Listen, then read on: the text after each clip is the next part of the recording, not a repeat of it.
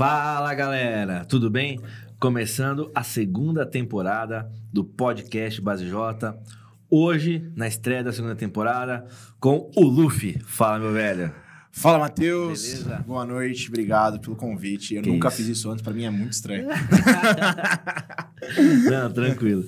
Ó, pessoal, vocês que estão assistindo a gente, aproveita, vai mandando as perguntas, a gente, caminhando pro final, a gente pega e coloca as perguntas aqui que vocês tiverem pro Luffy, tá?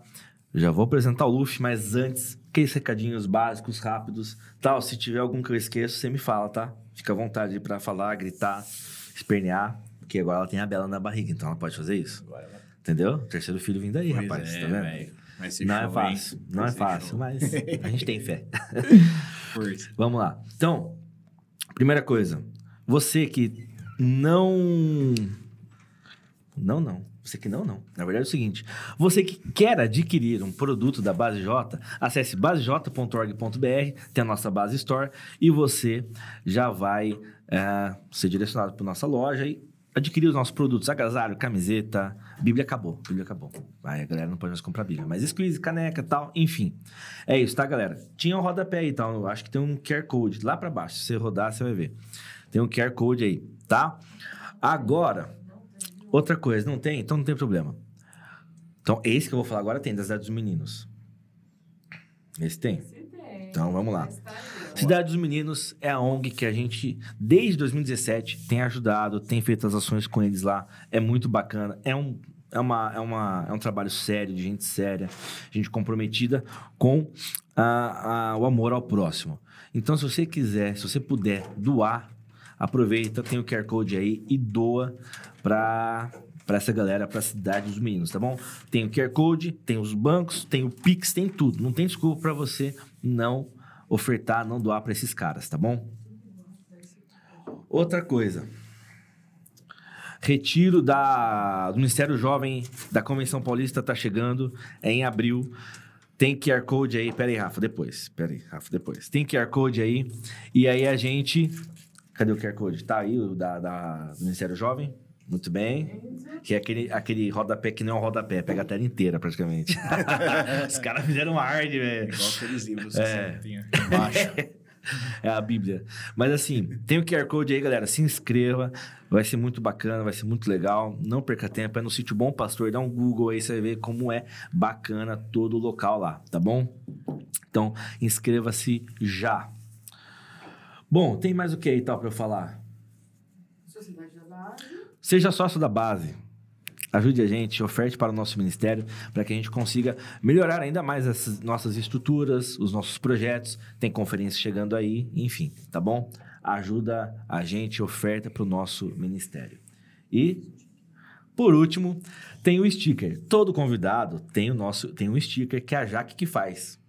Eu então o um Luffy também tem o sticker, vou te Ah, mostrar. Deixa eu ver isso, velho. Aqui, ó, ó o seu sticker. Ah, Aqui. gostei, velho. Você, Achei legal. cara. Quero baixar esse negócio. Então é o seguinte, Já vou vender QR como NFT. Aí. Flavinha, aproveita se você estiver ouvindo, mira no QR Code e baixa. Ele só fica disponível até quinta que vem, depois a gente tira, Gostei, obrigado. entendeu? Eu vou, quer ver, ó, deixa eu te mostrar. Eu não te, mostrei, eu não te mandei antes, que eu falei, não, surpresa, né, poxa vida. Quer ver, deixa eu mostrar maior pra você aqui. Ah, aqui, sticker. Ó lá. Ó, ficou bom, né, cara? Caramba, velho, eu curti. Ficou eu bom, curti, né? ficou da hora. Aí. Ficou legal. Obrigado. Que isso. Então, ó, sticker do Lufeira para todo mundo que tá ouvindo aí, quiser salvar, a galera da EBC, o, a família, tá aí. Chama Só salvar, tá bom? E aí, meu, queria agradecer, obviamente, a Jaque que fez o sticker. A Jaque é uma menina de São José do Rio Preto, velho. Valeu, Jaque. São José do Rio Preto, nem é daqui. Eu conheci ela por causa de um curso de comunicação que eu ministrei pra igreja de lá, que nem é da nossa igreja, é da quadrangular, os caras me conheceram. E aí a gente começou a trocar ideia. Eu falei, meu, você é uma ilustradora, cara. Você vai me ajudar com o podcast. E nós vamos fazer os stickers pra galera. Então, o Flow tem o deles, nós temos o nosso. É, e isso o aí. nosso é melhor porque a gente não defende certas A coisas. gente não faz apologia a algumas coisas. Deixa quieto. certo? Muito bom, certíssimo, velho. Então, tá bom. Da hora. Show de bola. Bom, então, agora sim a gente começa. Luffy, se apresenta pra galera, porque Da nossa turma aqui, Ok. eu acho que só o Paulo Aciliane te conhece. É, né? Mudou bastante desde que eu casei e, e sumi daqui. Bom, boa noite. Eu olho pra onde? Pra onde você quiser, você pode olhar pra mim. Tá, eu vou conversar quiser. com você aqui. É, esquece essas câmeras. É, meu nome é Luiz Fernando, tem muita gente que não sabe disso. E o pessoal me chama de Luffy porque foram contraindo o meu nome pra ficar mais fácil do que Luiz Fernando. né? Tava terminando o nome, eu já tinha. Já tava voltando. 31 anos, sou casado com a Flávia, que era daqui da IAP do Parque. E aí eu sequestrei ela pra Igreja Pescou. Batista. Pesquei no outro aquário. E é isso, hoje eu sou pastor de jovens e adolescentes lá da Igreja Batista Central de Campinas. É, pastor de função, passando quase pelo processo de ordenação. Falta um detalhezinho aí, que é a formatura do seminário, preciso terminar as coisas. É, também sou professor Legal. de... Esse ano eu tô dando aula para ensino fundamental. Peguei uma tur umas turminhas de nono ano para dar aula. Certo. Então, minha, minha vida é assim, é igreja e escola. Já faz Professor alguns anos. em, qual matéria? E história. É uma área que eu gosto muito. viu? É divertido, né? É muito bom. É muito É bom. divertido. Porque E- você conta história. É, exato, exato. A gente fica Piada lá ruim. papeando sobre a nossa vida e depois faz uma prova sobre isso. Não, legal. Cara, tá com fome? Cara, eu vou falar pra você que a fome é um estado constante. né? Então, pode eu, trazer agora, Rafa. a- eu não sei se é sorte ou azar da galera que o cheiro não chega aí. Tá porque, aqui. rapaz. Olha lá. Mano, o que que. Meu irmão. Pode pegar esse negócio? Pode, aqui? a gente vai comendo e vai conversando. Caraca, velho. Gostei desse podcast. Aí, tá vendo? Semana que vem tem mais? A cada 15 dias. Maravilha. Se você quiser patrocinar a gente, a gente começa a fazer semanal. Maravilha, eu vou começar a mandar o meu, o meu, o meu lanchinho pra vocês. Ô, Rafa, obrigado. Vai vir, Rafa? Ou tá aqui? Tá aí. Ah, tá aqui? Caramba. Poxa vida. Então, Luffy, cara, Vai. deixa eu tirar do microfone, né? Butcher. Butcher. Da é um cara, velho, da, da presbiteriana, ele não é da presbiteriana, esse cara? Ele é crente, esse cara.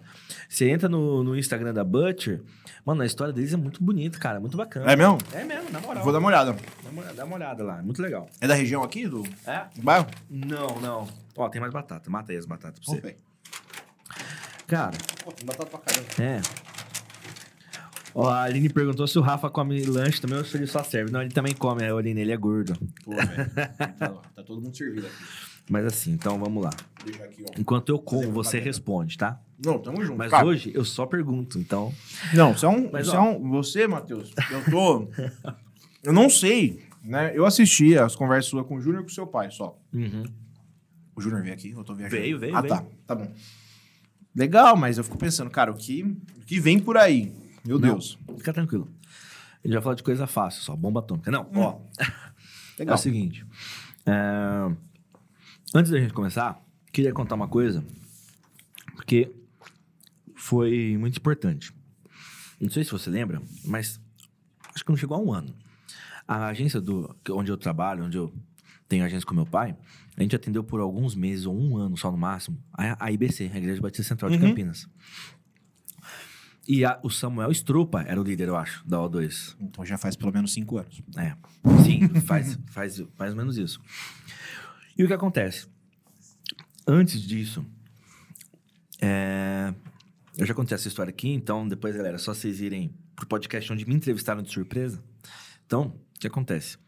Eu tive claramente um. ah, o Espírito Santo jogou alguma, algumas ideias na minha cabeça, eu tive que anotar tal. Falei assim, não, porque era uma, uma, uma constante, sabe? Poxa, a gente tem que fazer alguma coisa pra dar uma, um up e tal e sair disso.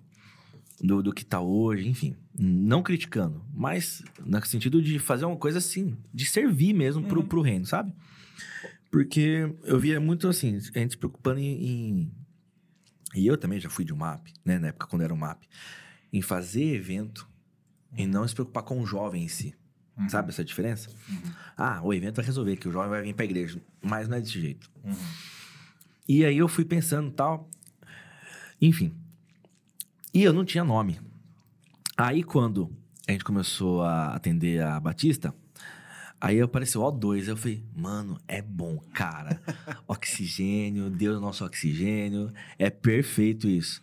Aí eu falei pra Tony Antônio, a gente tem que pensar no nome, porque seu map não dá. Porque, não sei quem, quem tá aí da, da Batista, porque eu vi que tinha- teve gente que entrou aqui, mas O MAP é União da Mocidade Adventista da Promessa. Gente. Cara, isso é uma zoeira tão siglas- grande lá em casa. Essas siglas não dão, cara. Tudo que termina com app lá, eu falo pra Flávia, ah, da sua É, igreja a lá. não, não dá. E aí, assim, ó. Aí é uma crítica. é, Mas é, é padrão, acho que É. toda, toda igreja tem isso. Sim, sim. Aí uma crítica construtiva, né? A gente sai de um MAP, de uma sigla, pra outra sigla, MJ. Então, assim, não adiantou muito, né? Mas aí o que, que eu pensei? Falei, poxa, a gente precisa de um nome que passe o que a gente quer fazer com a- como estrutura. E, e o O2 é isso. Mano, você quer colocar na galera que, meu, o sua vida, o seu respirar tem que ser respirar Deus, entendeu? Uhum. Né? E exalar o Deus. É isso, cara. Uhum. Eu, e a gente pensando, pô, como é que a gente vai fazer isso? E aí a tal pensou em base J. Mas. Que é muito legal. É muito legal. Mas, a- e o logo foi ela que pensou também. Não, eu acho eu só dei a finalizada. Mas, cara, Oi? Oi? Depois disso, eu só tive feliz.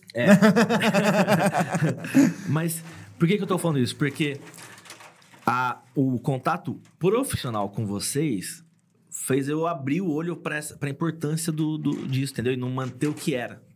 Legal. Então a, a influência da O2 é gigantesca no, no Base J. Que bênção, cara. Entendeu? Então, agora que eu falei isso, que eu já dei a, a- o agrado, fala, conta mais quem é o Luffy, porque, se eu não me engano, você não era da igreja.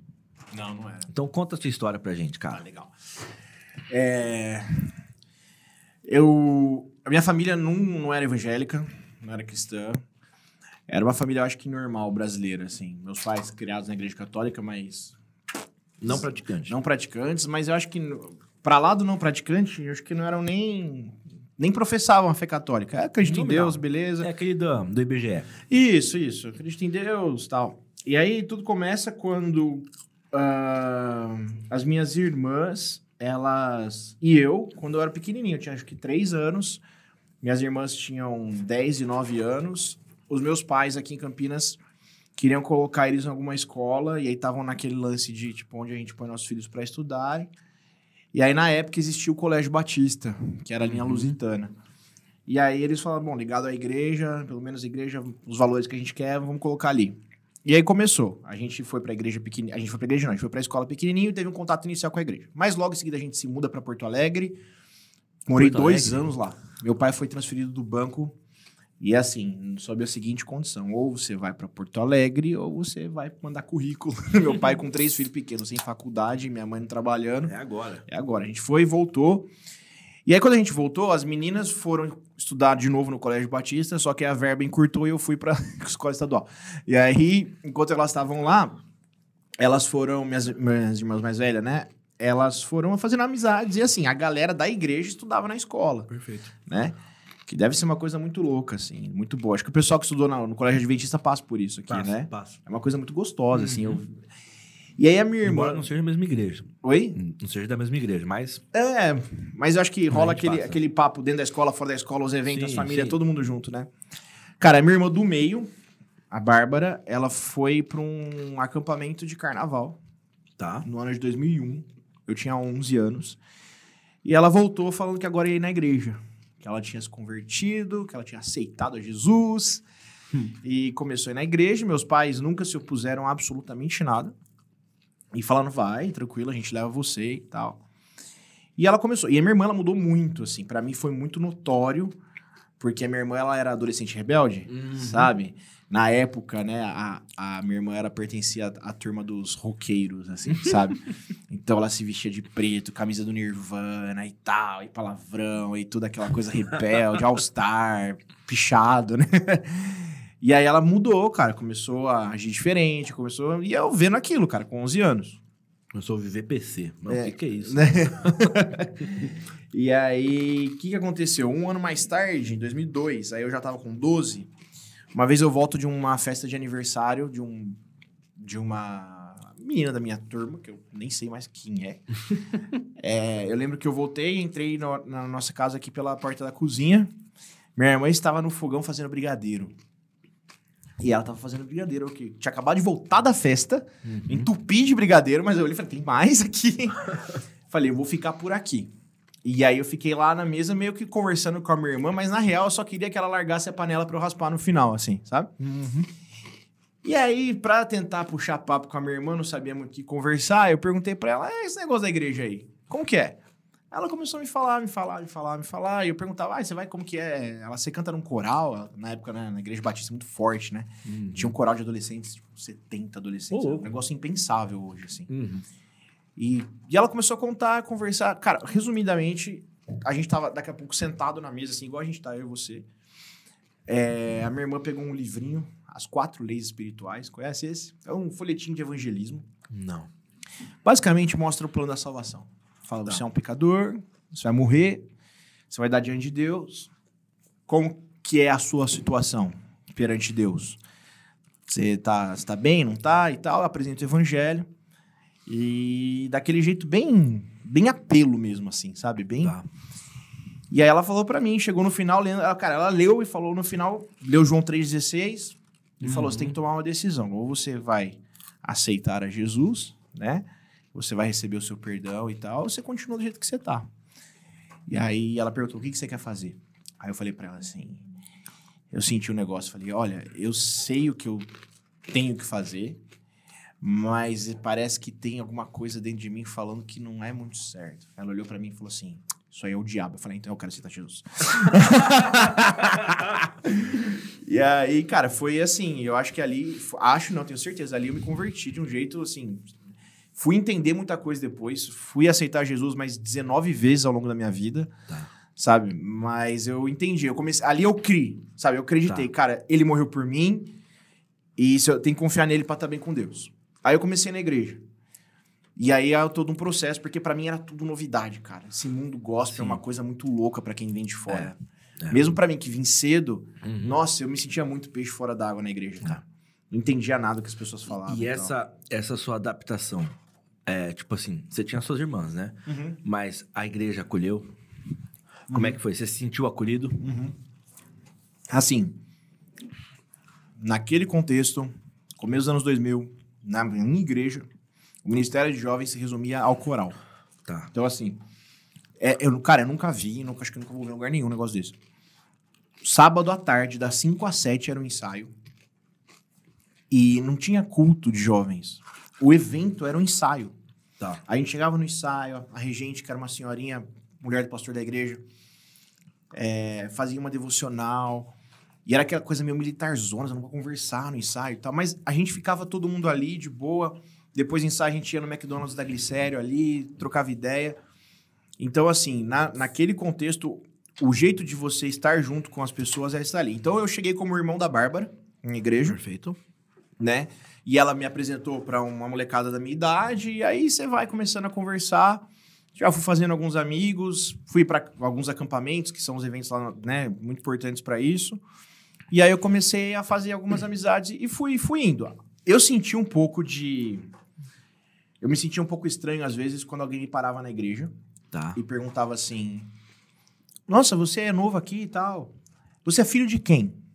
E você não tinha o pai e eu falava assim, ainda. eu sou filho da Isabel. Mas que Isabel? Eu falei assim, é Rojo, né? O sobrenome da minha mãe. ah, não conheço. Eu falei assim, então, minha mãe não é da igreja. Ah, entendi. Ah, Deus te abençoe. Então eu senti um pouco, existia muito desse tradicionalismo assim na igreja, assim, sabe? Sim. Mas graças a Deus isso não foi algo que me, é, me espantou, como acaba acontecendo por muitas, Tá. né, infelizmente. Mas eu fui muito, muito bem acolhido e fui indo, fazendo amizade, fui ficando e tô lá até hoje. E como é que, então, os seus pais vieram? Então, aí foi assim, Porque ó. todo, todos os filhos vieram, É, certo? certo. Primeiro a Bárbara, minha irmã do meio. Eu sou mais novo. Alguns meses mais tarde, a minha irmã mais velha, a Ana, também veio.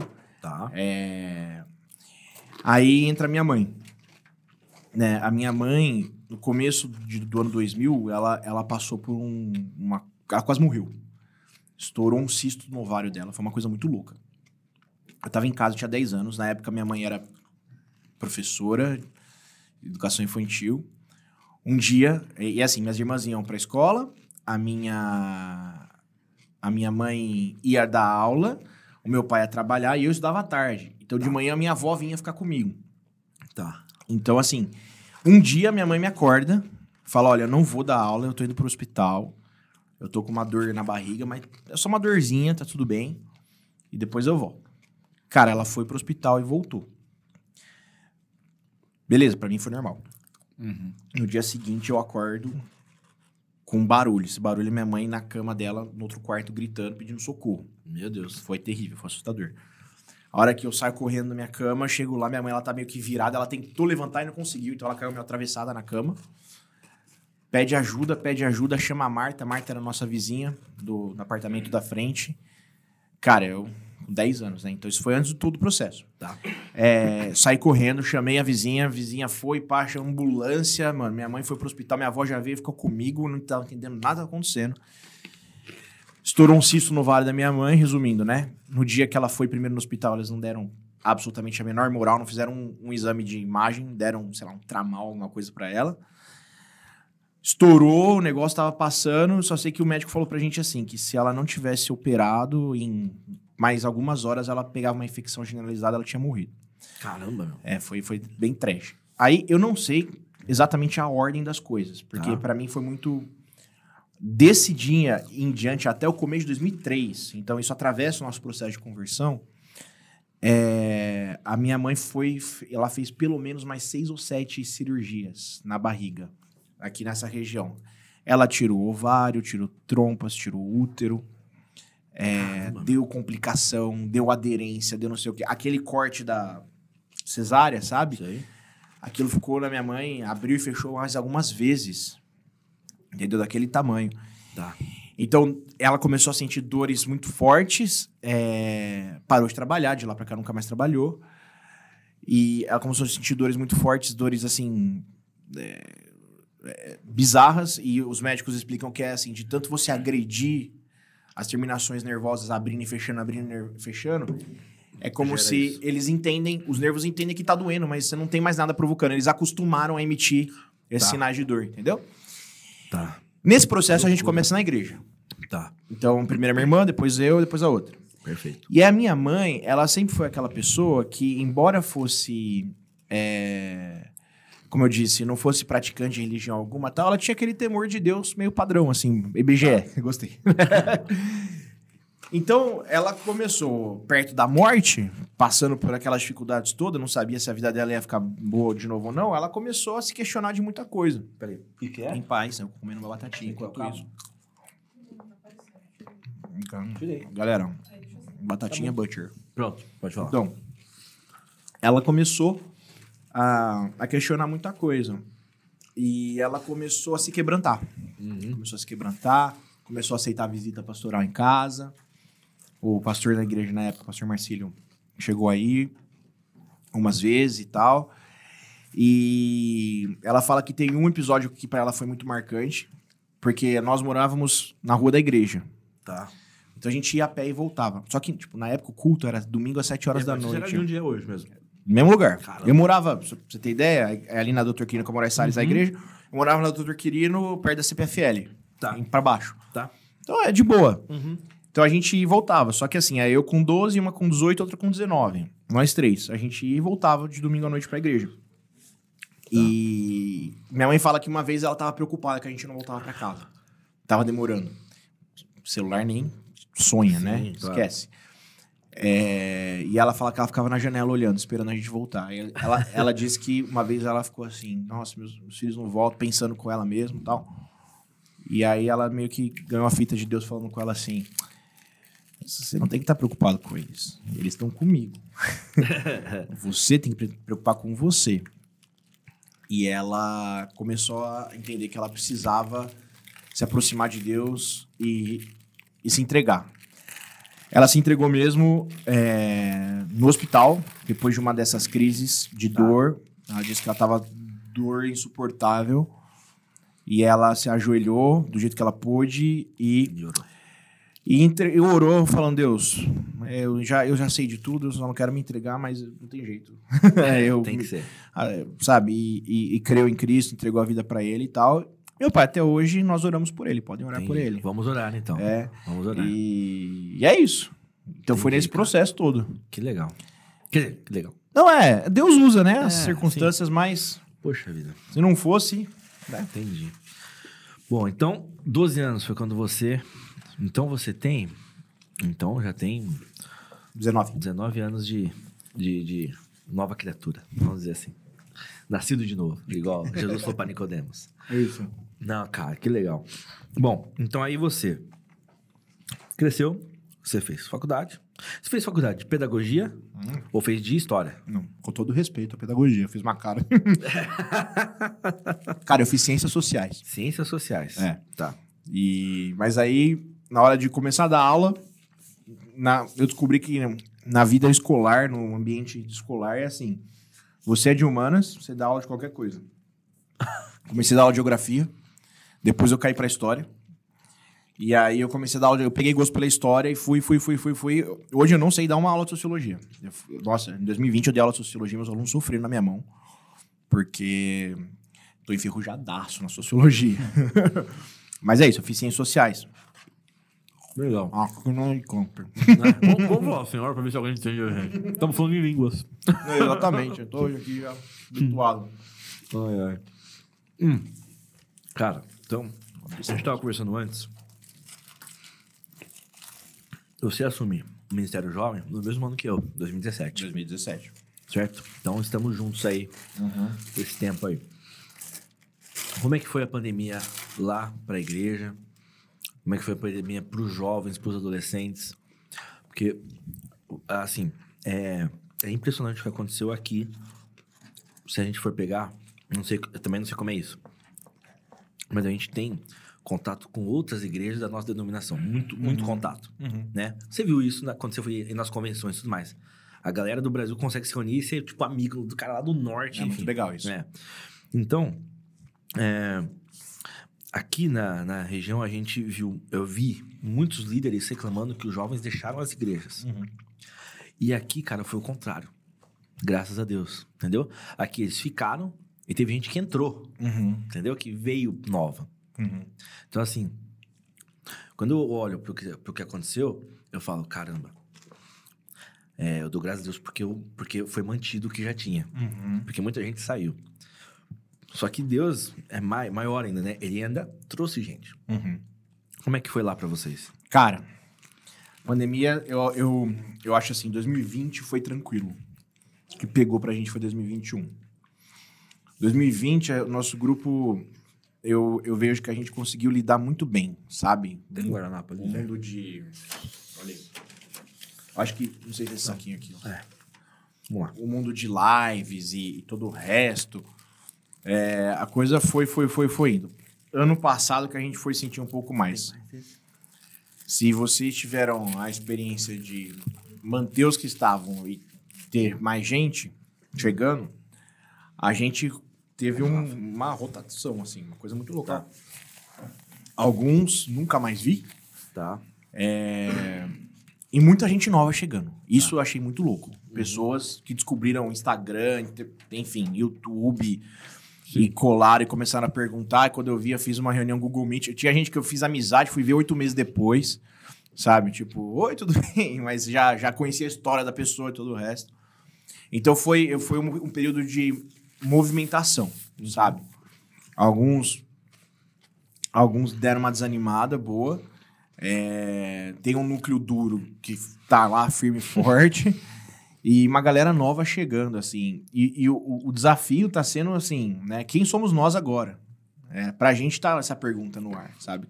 Qual é a nossa cara? Quem, que, que a gente virou agora? Quem são as pessoas? Quem são? É, como que a gente corre atrás de quem foi? Que, quem desapareceu? Quem tá de morro. e, e, e, ao mesmo tempo recebe as pessoas novas sem fazer esse tipo de, Uhum. sabe, preferência, não sei. É um é um desafio, assim. Mas eu, eu dou, dou graças a Deus, porque eu acredito que, pode dizer que pela maioria, assim, graças a Deus a galera se manteve firme, apesar, assim, né, entre mortos e feridos nós estamos lá, né? assim, tem gente capenga, mas tá lá, firme e forte buscando e foi um golpe no orgulho de todo mundo, eu acho, assim. Sim. A gente vê como a gente é dependente, né? Uhum. A solidão bateu forte, mano. Cara, Tá é... essa questão de live é muito doido, né, cara? Porque... é, Primeiro, né, antes de eu falar isso, eu tenho que falar isso. Uma pessoa aqui comentou, finalmente descobri como comenta em chat. Vossa esposa. e aí o Elter, Deus da sua igreja, Flávia inimiga da tecnologia. Então, O Welter era um jovem da nossa igreja, o pai dele é pastor. Ele foi lá pra Rondônia. Caramba. Não, não sei se é Rondônia, é o eu nunca lembro qual o estado que é. Cara, eu tava. Eu tava Ou Amapá. Eu não sei. Eu tava mais perto do que daqui, né? Eu estava em Cuiabá no passado de novembro. É mais perto. É mais perto, mas é longe É mais pra perto. caramba. Mas é longe pra caramba. Não, e olha que coisa, né? Eu tava em Cuiabá e tinha uma galera de Rondonópolis também ali no, no retiro do- de Cuiabá. Que eu fui lá com meu pai. Ele tá em Roraima. Roraima. Roraima. Acertei, vai. E aí, olha o que aconteceu, cara. Olha que doideira. Eles estavam combinando de jogar bola. A igreja de Cuiabá contra a igreja de, Ron, de Rondonópolis. Caramba, aí os caras. É a Copa do Norte. Não, e olha isso. Não, mas a gente faz um bate-volta. É 300k, é pertinho. Eu falei, caramba, velho. Pros caras, Tem 300 vontade de jogar é bola, hein, velho? Porque é tanto mato que uma cidade pra outra. O mais perto é 300k. Eu falei, Caramba, caramba, mano. Se, tá, se eu tô aqui, me chama pra ir lá no Barão Geraldo, eu já desanimo, velho. Tá então, doido. cara. Falei, meu Deus. E a gente reclamando aqui que vai passar um pau pra jogar um fute, velho. Tá doido, cara. Os caras 300k, velho. Mas Muito enfim. longe. Muito longe. Mas enfim. É... Fala. Ô, verdade. Pessoal, ajuda vocês aí. aí, que estão assistindo, estão curtindo, então, ó, dá o like, tá bom? Se inscreve no canal, ativa o sininho. Hoje tá tendo podcast, quinta-feira tem vídeo novo, devocional, certo? Então, podcast, tem mais um podcast ainda esse mês. Do nosso, nosso encontro da base vai rolar no primeiro final de semana de março, enfim. Com novidades, hein? O primeiro final de semana de março. Teremos voltas aí, hein? É, meus amigos. É, como é que chama? Hits dos anos 2000. Irão, irão voltar aí no encontro da base. Pega Mas- o song e vai embora. É, meu amigo. One way.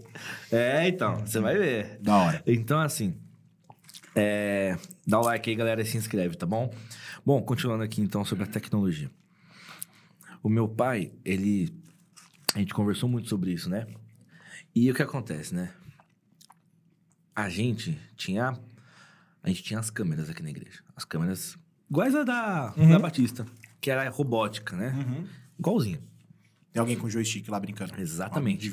Só que a gente só tinha isso. A gente não tinha computadores bons para essas câmeras, entendeu? Então a gente sofria. Em suma, com a pandemia, a igreja se viu na obrigação de complementar toda a estrutura da transmissão, né? E aí a gente conseguiu fazer algo legal. Algo bacana. Mas o Ed, ele, ele falou uma coisa que eu, acho, que eu acho muito legal. Eu acho que é a leitura que provavelmente vocês também fizeram. É assim, é, Deus, ele permitiu que, que viesse essa pandemia, né? E muita gente pensou que o evangelho ia, ser ia parar de ser ministrado por causa das igrejas. Mas Meu irmão. o que aconteceu foi uma, ponte, uma potencialização da pregação gigantesca. No crente Não é assim, foi? quanto mais você mata, mais aparece. É igual a Hidra. É, isso mesmo. Duas. É, isso mesmo. É muito doido, né, cara? E eu acho que vocês tiveram esse reflexo também. Quando você fala que muita gente nova entrou e tal. Que foi o que a gente sentiu também aqui. Ano passado a gente teve 60 pessoas se batizando. Que legal, Tem cara. noção disso? Negócio assim, absurdo.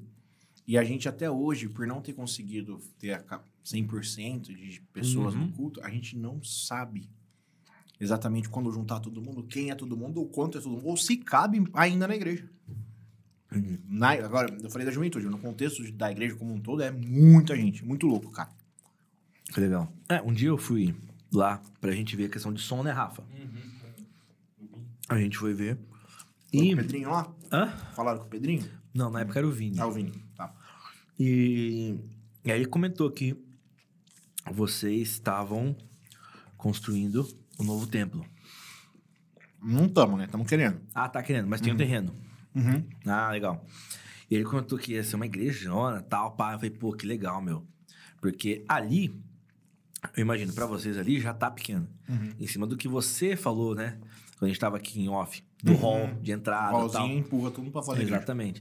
Pô, mas e isso é muito legal, né? Ver a igreja crescendo mesmo na, na pandemia. Ah, é cara, muito doido Deus, isso, cara. Deus faz as coisas, né, cara? É muito louco. É a loucura que é a razão que É. a galera não entende, né? Não, é tudo ao contrário. É muito doido E às isso. vezes é ao contrário do contrário, que é a Sim. mesma coisa. E aí, é, volta... Foi mal. Não, e aí, voltando em cima do que você falou, que eu achei muito legal, o jeito que a tua irmã ministrou pra você. Ah, foi da hora. Que eu achei muito legal. Pô, Foi exatamente ó, como você eu não faço. morrer, Você lembrar. E eu, a- a- não sei se a Flavinha lembra, no Razão da Fé, que eu comentei com você, o Adalto Lourenço estava lá. E ele falou que hoje está faltando um pouco disso. Que por isso que a. Nem é questão de ser um evangelho soft, vamos dizer assim. Mas talvez por não, por não pronunciar essas verdades, muitos não se achegam à igreja. E aí, por exemplo, acabei de ler um livro do, do MacArthur, As Parábolas de Jesus. Tá? Não sei se você já leu, mas é um livro bacana. É um livro pequeno. E ele. E ele chegou e ele fala assim: ó. Os caras que falam que Jesus só falou parábola não sabem de nada. Porque ó, o primeiro grande sermão dele é ele dando na cabeça de todo mundo o sermão do monte. Entendeu? E foi quando o ministério começou a bombar de fato ali. Então, e aí, eu lembrei, quando eu li isso, eu lembrei da Doutor Lourenço, falei, caramba. Não é que a gente precisa ser mal, né? Mas entregar de fato essa verdade. Meu, você tá longe de Deus, meu, não tem como Cara, você viver, cara. Não tem como não passar pela cruz, né? Esse é o ponto. Exatamente. Não existe. Exatamente. Não existe. Eu acho que. Eu lembro. Eu tive uma. Em 2017, quando eu, quando eu assumi, Uhum. o, entrei na sala do pastor em três, quatro meses, assim, em crise já. Falei, pastor, eu não sinto que eu tenho conexão com os jovens da igreja. Eu não tô sentindo legal. Tô fazendo as coisas. Não é que, não é que eles não gostam de mim, mas eu me sinto assim. Eu me sinto até bem-vindo, mas não sei, não tem uma, não tem um- uma identificação. E, e sei Não lá, e tá estranho, é. E, ah, e tá com pouca gente e todo o resto e tal. E eu tava meio com aquela pressão de querer fazer a coisa bombar, né? Uhum. Ele virou pra mim e falou assim: Ô, Luffy, é o seguinte, cara, pra encher isso aqui é fácil, pô. A gente pô, põe uma luz, uma música, faz o. bomba no. impulsiona a publicação e tal. faz. Mas, cara, você tem que. Isso aqui é uma igreja, mano. Você tem que cuidar das pessoas. Se você juntar essa galera pra ler a Bíblia, orar e anunciar o evangelho pra elas, se vai ter muita gente ou pouca gente, já não é mais com você. Isso é a, com você é a centralidade da cruz, sabe? É isso. É falar do, tipo, da morte e ressurreição de Cristo e como isso muda tudo. Uhum. E é a mensagem do começo, do meio e do fim da, da fé cristã. Não é, não, é, não é pode entrar do convertido entrar e ah, esqueci da cruz. Não, é, tem que ficar lá o tempo todo. Sim. A nossa vida é essa, né? É isso mesmo. Muito doido. Cara. E, e, eu- e é, e é exatamente isso, né? Cara, as igrejas que vão por esse lado de colocar luz, isso e aquilo, elas dão essa bombada. É, e é bom, depois- é legal, mas... Isso, mas e depois, né? É. A gente recebeu um, a gente teve um recebimento agora de dois irmãos muito legais, Gustavo e a Dani. E, cara, a igreja deles era aquela igreja, tipo, comunidade, tá ligado? Que, tipo, é um, um pastor que foi lá e fundou a igreja. Não é espalhada como as nossas, vamos dizer assim. E eles falam, não, pô, tem uma época que chegou a 800 membros. Mas a gente, a gente tá saindo de lá quando tava com 40. E aí, eles estavam há anos num processo de, de, de mudança de mentalidade, né? A igreja pregava certas coisas que eram, que para eles, a- no começo da, da palavra ali, né? No começo dessa caminhada evangélica, eles aceitavam, porque assim, ah, meu, a gente que não deve entender a Bíblia direito. Só que aí eles começaram a estudar por conta própria. Aí, quem que eles conheceram por conta própria? Hernandes Dias Lopes, Augusto Nicodemos. Aí já era. Aí os caras encontra falam, os bichão "Não, mesmo." Não tem. Isso aqui não tá de acordo com a palavra. Uhum. Entendeu? E foi o meu pai que, que pregou o evangelho pra eles a primeira vez. E passou estudo bíblico. Uhum. é, e, e que eles se converteram. Mas eles resolveram ir pra outra igreja porque questão de proximidade. Uhum. E, além de ser natural isso, é, é mais natural ainda porque eles são cadeirantes. Então, pra eles, o que é mais. Uau. o- Tem que ser o que é mais fácil. Entendeu? Eles têm distrofia muscular. É, a história deles é maravilhosa. Eu vou fazer um podcast com eles ainda. Nossa, por favor. É, mas é muito legal. Eles, tipo, na adolescência começaram a cair no chão do nada. Meu entendeu? Deus, e aí começaram a andar em cadeira de rodas, entendeu? Ficar sobre cadeira de rodas. E, enfim, tiveram muitas revoltas, tal, pá. E aí agora, na pandemia, depois de ficarem anos estudando por a parte e decidirem, falou, não, né, realmente, não tem nada a ver. Aí eles saíram e falaram, não, então a gente vai agora pra igreja do pastor Ed, que foi quem evangelizou a gente. Que massa, velho. Entendeu? E é, eu, eu senti isso deles. Do tipo assim, cara, ah, essas novidades, essas luzes aqui, o, eh, tinha um, um culto deles que chamava Red Party, que era um negócio de sangue cruz, Party. entendeu? É. Caraca. Então, assim, mas que que isso... Diferente? É, mas assim... E eles falam, mano, mas a galera lá evangelizava pra caramba, tal, pá, ia na rua, pá, pregava. Mas o que é evangelizar? Hã? Mas o que é evangelizar? Isso, exatamente. Não, assim, no sentido, no, no- no- no natural ali, né? No coloquial, vamos dizer assim. É. No coloquial ali, ele- é o, o jeito que eles se expressaram. E aí, eles resolveram vir pra cá porque não, não tava muito de acordo, vamos dizer assim. E aí eu sinto, eu sinto isso, e aí você me fala aí, de, de muita de muitas igrejas. E aí, independente se é comunidade ou se é uma igreja como Batista Presbiteriana, muitas estão tentando ir agradando, entendeu? Uhum. E não só agradando com luz, essas coisas, trazendo ah, coisas que não devem ser trazidas, É. né? Como ideologias e enfim. Ah, não, é. Então, é quando você tira. Quando você tira a cruz do centro, você põe qualquer coisa, né, cara? É, é muito difícil, assim. É porque o evangelho ele não é popular, sabe? Sim. É, é uma mensagem maravilhosa. Ah. É incrível. Quando É. você descobre o tesouro do. Uhum. Você, meu, eu- mas assim, é, é aquilo, né? O pastor lá da igreja fala assim: é- ele é a boa notícia, mas a notícia é boa quando você, você parte da má notícia. Uhum. E entender que você. A sua condição como pecador perante Deus, é responsável perante Deus. E que você, por melhor que você seja, você ainda está extremamente abaixo do padrão que seria aceitável para Deus, porque você quer o padrão aceitável para Deus é Jesus. Sim. Se você não é exatamente igual a ele, você tá em, em juízo. Essa parte já espana todo mundo. Sim. Porque eu quero chegar para Deus para ele resolver meus problemas e eu ser feliz e chorar no louvor. É, Mas Deus fala assim: eu quero até resolver seus problemas, mas tem um, o problema que você precisa resolver. Uhum. Você precisa se arrepender. Você precisa você se resolver. Você precisa resolver o negócio do seu coração. É, Né? E eu achei muito legal. Eu vi, eu vi um, acho que foi um corte seu com o Jonathan, com o Kaique aqui. certo. Né? Vocês estavam falando sobre isso, sobre esse processo de conversão. Né? Sim. Eu vi. Você falou assim, cara, mas eu não sei. Pô, eu tô aqui acostumado com esse negócio todo, a vida Sim, é, eu inteira e tal. cresci aqui. Eu cresci. Né? Existem pessoas que têm esse ponto de. Por exemplo, eu tive um ponto de entrada, né? Mas é. Uhum. Mas o importante é você estar com o coração voltado para aquilo, sabe? Quando foi, eu não sei. Sabe? Eu lembro muito do, do, do cego lá, né? Que, que Jesus curou, que, que Jesus vai, cura o homem, aí o cara, as pessoas chegam perto dele e falam assim, mas e aí, quem que é Jesus? O que, que ele fez? Tal. Falei, cara, eu não sei, não sei lá. Sei lá quem que ele é, se ele é mestre, se ele é profeta, vai ser uma coisa, eu era cego, agora eu vejo, sabe? Sim. Sensacional. Comecei a enxergar em algum momento, sabe? Então, as pessoas Não é perdem Covid, isso. pessoal. Oi? Não é Covid, Não, tá pessoal. tudo bem, a gente teve antes, né? Teve que adiar o podcast. Sim, a gente teve junto. Exatamente.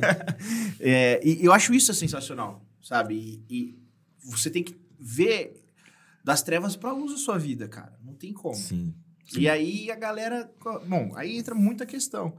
Existe baixa instrução muitas vezes. Ou, tava vendo um dado é, de um ministério, o Ministério Fiel tem um ministério que chama Adote um Pastor. Tá. E aí o líder deles é um amigo nosso, foi pregar esses dias na igreja. E ele falou, cara, 85% das igrejas evangélicas, Tá. 85%, tem à frente uma pessoa leiga. Sim. A gente vê naquele. Super bem intencionado. Não tô falando que o cara é ruim, mal, Sim. Mas sem treinamento, sem profundidade. Aquele do Fantástico, né? Pega e Ah, adultera. para com isso. é, esse aí foi muito É, louco. é. Assim, E você vê que o cara tava sincerão ali, né, mano? Isso, isso que eu ia falar. Veja, ele, ele, é um, ele é um leigo, muito leigo. Mas ele, tá- ele não tava sendo mal. Mas dá até dó, né, velho? Entendeu? Ele tava Dá- sim, sincerão ali, velho. Ele, ele cometeu um pecado ali, ok. Mas ele não tava sendo mal, no sentido de, tipo, É. vou, vou sacanear com a igreja. Não, ele não. cria naquilo, A entendeu? compreensão dele É, era é. aquela, era muito louco. Aí Então, a gente vê outros pastores sacaneando mesmo, né? não, é- Mas esse cara. Mas, mas, cara, eu acho que acontece muito isso, assim. A gente faz uma igreja que... Acho que as pessoas estabeleceram uma relação de consumo com a igreja. Sim. Total. Então, a igreja, o que, que, que tem a igreja a me oferecer? Ah, eu gosto da mensagem. O louvor não é tão bom, mas a mensagem é boa. Então, beleza, dá pra E na aguentar pandemia os caras ficam zapeando isso, né? Oi? Na pandemia os caras ficam zapeando. Então, eu vou assistir o louvor na IBAB, que é o Baruque, e a mensagem vem pra IBC. Não, é, é justamente isso. Ah, hoje não, esse pastor aí eu não curto, eu vou pra outra igreja É. e tal. E, e aí isso é problema, né? Sim, Isso é problema. sim. Até porque é, quando a gente tá aqui no presencial, a gente saca, né, meu? Ah, tá, ok, o pessoal do louvor não é o Baruque.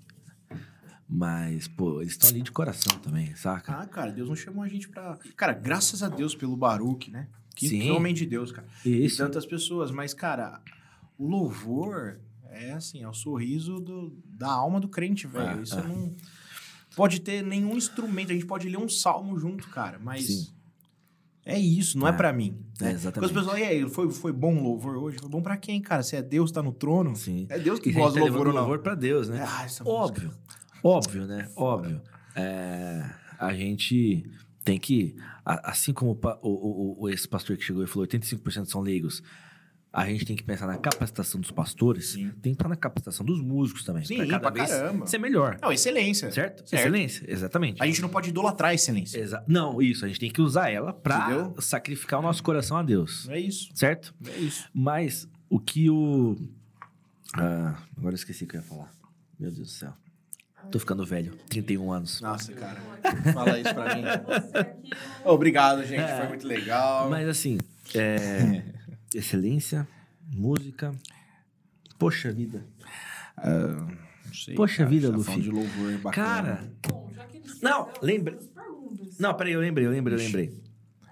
O Lutero, Grande. Luterinho, Luterinho, ele falava o seguinte, né? Cervejeiro favorito. É, aliás, o Carlos Sonora, que a gente estava conversando antes, a gente, eu a gente tirou de uma das ideias dele, né? Da predicatio sonora. Uhum.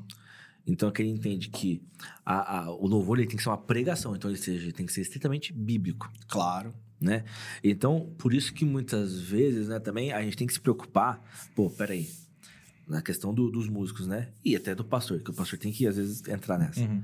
Pô, esse louvor, que, que ele tá acrescentando biblicamente, ele é bíblico, né? Ele tá ensinando, né? Entendeu? Porque se for pra ficar Meu. repetindo aleluia, Ó, fala pra mim. Você, a sua vida inteira, rato de evento de igreja, né? que isso, cara? Imagina. Rato. Fala pra Acabou mim. comigo. É, sim. Olha o meu tamanho, é uma ratazana. Cara, você pode falar de. ah, capivara, cara. Não, esse sou eu, desculpa. é o seguinte, cara. Você vai lembrar de vários congressos, acampamentos você Sim. foi. E você vai falar da música tema de cada um. Agora, o que, cada pastor pregou? Sim, exatamente. Fica um ou outro, Porque meu irmão. a- A, a- música fica. grava, ela ensina, grava. ela é doutrina pra caramba. é, é o que o Lutero fala. O louvor você consegue ensinar muito melhor do que a mensagem. É brabo. É. E outra, né? E outra, e isso é, sim- isso é impressionante, né? A música você decora, mas você, mas você aceita ouvir ela quatro vezes seguida. Uhum. Agora, vai o pregador pregar quatro sábados, quatro domingos, quatro sábados, a mesma coisa. Ah, já era. Já era, velho. Já era. E Vão, vão te criticar. Pô, pastor, de novo. Pois é. Sabe o que eu falo? Eu falo, mas gente, a gente vai ouvir a mesma coisa a vida inteira. Não tem Sim, novidade. sim. Não tem outro evangelho. É Sim. esse. Vamos lá. É, é, é, é talvez a forma que seja diferente, Não, mas beleza. muda. é a mesma mensagem. Não sei, Não tem cara. como. Não tem como. Beleza. Não, porque eu, ah, ah, esse sábado eu vou usar essa história, esse outro sábado outra história, mas no fim das contas, a conclusão vai ser a mesma. Chamado à adoração, cara. É, a conclusão é a mesma. Bom, vamos ler aqui. Eu tenho medo disso. É a, é a Pergunta. da, da Aline, né, Tal? Isso.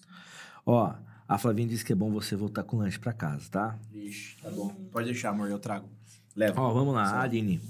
Qual ou quais maiores desafios para alcançar essa nova geração? Cara, Aproveitando, vou acrescentar isso aí enquanto você vai pensando, tá bom. tá? Que aí eu quero a sua, a sua posição como professor também, Ok. tá? Eu, um dia, fui perguntar, falar com um professor meu de física. E eu tenho amizade de contato com todos, com todos os meus professores, praticamente. E eu falei, pô, Flavião, Coisa boa. é, eu gosto. Isso é muito legal. Sempre gostei muito dos meus professores. Eu, acho, eu era o único Então. aluno que entregava presente no dia do professor. Eu também. Aí eu acabei virando um. Cuidado, É. isso é uma prisão. Brincadeira. É, é. Mas assim. É... Nossa, Aline, irmão, depois eu faço. É, eu perguntei pra ele, cara, Flavião, é só uma impressão? Ou essa geração, essa galerinha de 14, 15 anos tal, eles não estão se preocupando com as verdades e mentiras. Eles só querem, tipo, Uhum. aceitar. Tipo assim, não quero arranjar treta. Eles. ah, é, é meio pesado o que eu vou falar agora. Mas assim, eles afrouxaram. Uhum. Ou, ou os pais afrouxaram a educação do tipo. É, tipo assim, cara, você tem que muitas vezes bater de frente, porque tem a verdade e tem a mentira. Né? Obviamente não é tão binário assim o mundo. O mundo não é binário dessa, desse jeito, ah, verdade, mentira, bom e mal, né? Mas Das o, cores aí, mas exatamente, limites, né, exatamente. Agora, Poxa, eu, eu sinto assim, Flavião. Se você falar que o Einstein criou a teoria da gravidade e o Newton da relatividade, eles vão aceitar. Porque eles não querem se preocupar. Aí ele falou, Matheus, é isso mesmo. Eu preferia ter uma turma igual a tua, que eu tinha problema, que eu tinha que brigar, isso, isso e aquilo, mas eu sabia que vocês iam me entregar um trabalho top, que vocês iam é, me questionar, do que essa turma agora que fica quieta, não tem diálogo, não querem é, se relacionar mais profundamente, porque tem medo de ter atritos, do que é, eu prefiro vocês do que essa turma aí. É. É uma, é uma geração que nasceu e tá meio, assim, sabe, perdida, sabe? Não sei, cara. É. Mas eu acho que as gerações antes de nós falavam isso da gente também, né? Não sei. Não, o, o, o Flávio, por exemplo, ele falou: É, eu achava que vocês eram perdidos porque vocês aprontavam pra caramba. Porque a É. gente era uma turma que aprontava. Mas a gente era, era éramos bons alunos, sabe? É, cara, eu acho que tem muita coisa aí.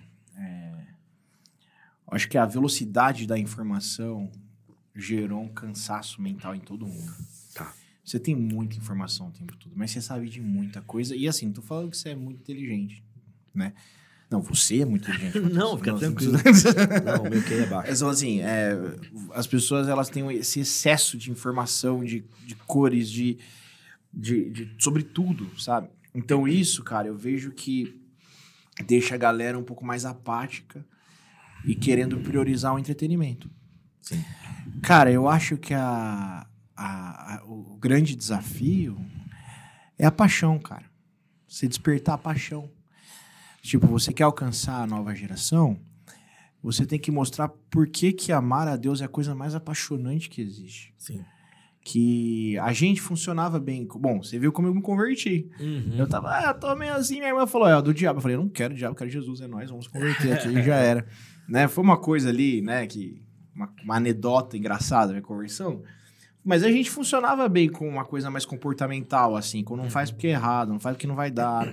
Eles não, essa turma hoje não, não tem certo e errado, tem muita possibilidade. Só que ter muita liberdade, muita possibilidade, isso dá um enfado, dá, uma, dá um tédio. Uhum. Então eu só vou fazer aquilo que me deixa muito excitado, muito, muito feliz, muito. Sabe? Que, que me leva pro extremo muito rápido. Então, é, eu acho que o grande desafio é a gente comunicar o evangelho para uma, pra uma turma apática, a ponto do evangelho se. E, e, assim, e mostrar como o, o seu estado de desespero para o alívio, assim, Sim. sabe? E essa é a complicação. Eu acho que esse é o desafio, porque as pessoas, como você bem disse, elas não estão mais preocupadas com o que é certo. Se é certo seguir a Deus ou não. Você pode explicar, tipo, por A mais B, o porquê que a Bíblia é um livro confiável. Você pode Sim. falar, olha, cara, manuscrito tem, não existe. Quem fala que a Bíblia foi alterada, meu, tá cometendo... Não, não existe livro mais fiel e mais Não verdadeiro como, que o velho. que a assim, se você crê que ele é a palavra de Deus, beleza, isso é o campo da fé. Mas assim, Sim. o campo do, do documento, cara, ele é inquestionável. Sim, sim, sabe? Exatamente. Dentro das suas. Enfim. Então você pode mostrar tudo isso, mas isso não. É, as pessoas ainda vão estar querendo alguma coisa que, Vamos falar que o código da Vinci é verdade. que, é, que mostre o, o coração delas para ser engajado, assim, sabe? Então, o desafio, eu acho que é na comunicação do evangelho, cara, é a gente, antes de querer. Antes de querer alcançar a geração, a gente se apaixonar por Deus, assim, Uhum. sabe? E viver a intensidade disso tudo. Legal. Eu, eu vejo muito isso, assim. Eu vejo que eu tenho meu grupo de adolescentes lá na igreja, por exemplo, que é, uma- é um grupo novo. Eu fiquei, cara, fiquei um ano e poucos meses fechado. A hora que eu abri, são outros adolescentes. Porque os Sim. que eram já foram pra frente, os Já de baixo subiram. jovem, é. Cara, e é um grupo que eu tô tentando entender, Sim. né? E, e eu tô esbarrando ainda um pouco na, na comunicação com eles.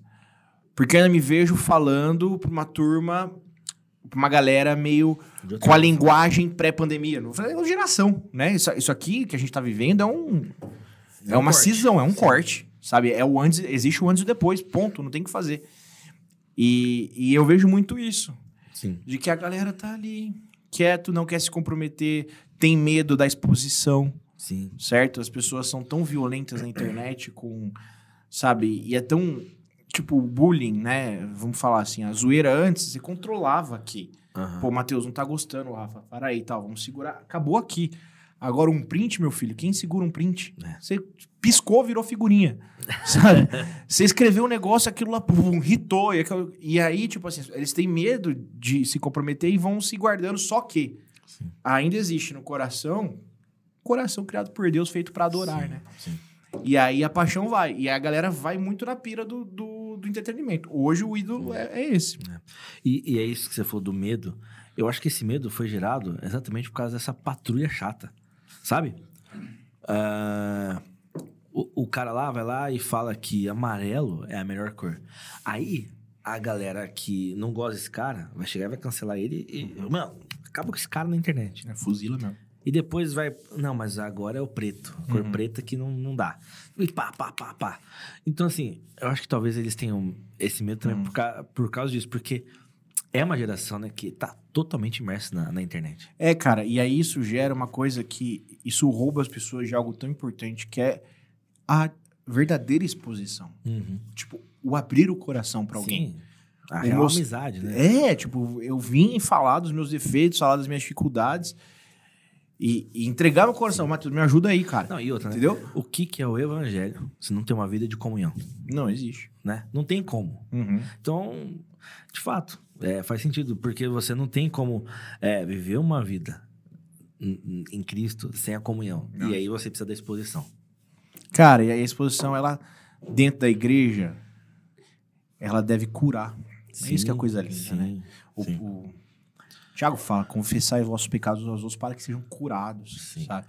A Flavinha, no casamento da minha irmã, ela contou que eu já tinha ido porque tinha culto. Foi no domingo. Não consegui sair. É. E aí a, a- Flavinha contou que aconteceu lá, que teve uma das meninas, se não me engano, que foi lá e confessou.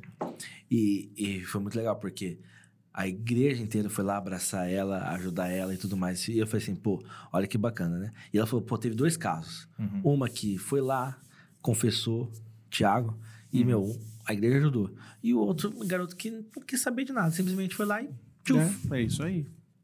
E aí Entendeu? vai embora, vai com Deus, filho. Deus É. te abençoe. é isso aí. Vamos orar por você, mas É. não tem muito o que fazer. Não né? tem muito o que fazer. É isso mesmo. Ó, vamos lá. Qual a visão sobre. Ah, ó lá. Qual é a sua visão sobre reino de Deus versus o mundo gospel? Você tem certeza que você quer me ouvir falar sobre Se isso? você quiser falar sobre qual é o certo, se a Rússia anexar a Ucrânia ou não. Meu Deus, essa é a Não, não, pergunta? Não, não, ela mandou, ela mandou de zoeira. Mas assim, não, Aline, não é Cara. certo, vai. A Rússia. Misericórdia, cara. Cara, eu, eu entendo que só existe um reino. O reino de Deus. Uhum. Deus criou a terra nos seus seis dias, descansou no sétimo, e aquilo era o reino de Deus. Perfeito. Tudo é o domínio de Deus. E esse reino entrou em rebelião, sabe? Hum. Então, cara, Silmarillion. é, nó- é, Ah, gostou, o hein? meu cor desafinou. É. É isso mesmo. E esse reino entrou em rebelião. E eu acredito assim, quando a gente fala. é, como eu posso pensar? De jeito que eu posso ser mais conciso e direto para essa, pra essa querida irmã. Olha, eu acho assim: gospel não é sinônimo de bom e de cristão. É um ramo de mercado. Eu entendo isso. Uhum. Eu entendo que todas as coisas são de Deus. Não existe um mundo partido entre coisas de Deus e coisas do diabo. Não existe coisa do diabo. Uhum. Exceto a barata.